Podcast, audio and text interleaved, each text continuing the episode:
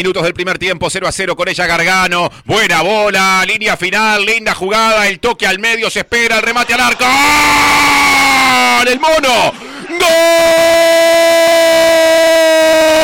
¡Carbonero! ¡El mono Pereira! El mono por el pretil de la cancha, por la línea final haciendo equilibrio.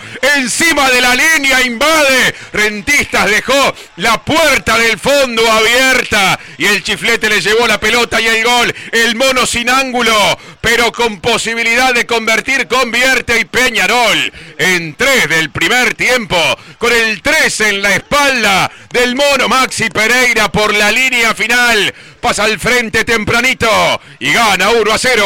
Por decir fútbol, en M24. Bueno, eh, parece el mono del, del 2005 este, ¿no? La verdad que impresionante la jugada que se mandó.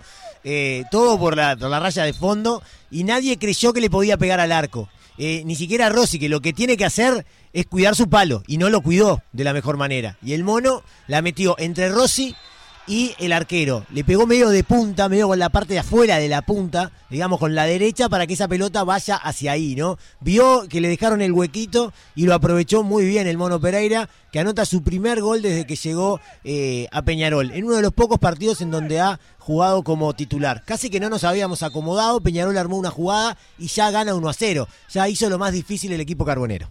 El fútbol se escucha distinto. Escucha distinto. Subí la